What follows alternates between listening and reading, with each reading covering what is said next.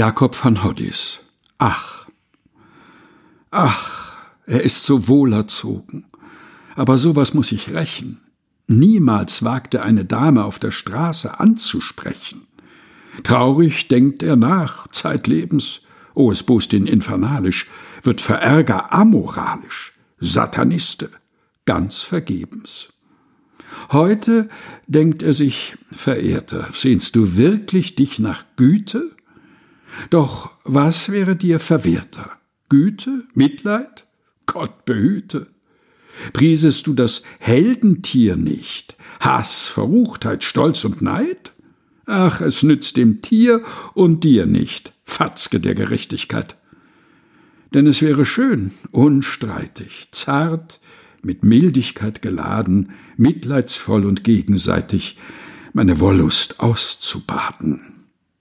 Zitternd vor Gewissensqualen seufzt er grässlich, Ober, Zahlen, Meuchlings schleicht er dann nach Haus, denkt sich da ne Orgie aus. Jakob van Hoddis.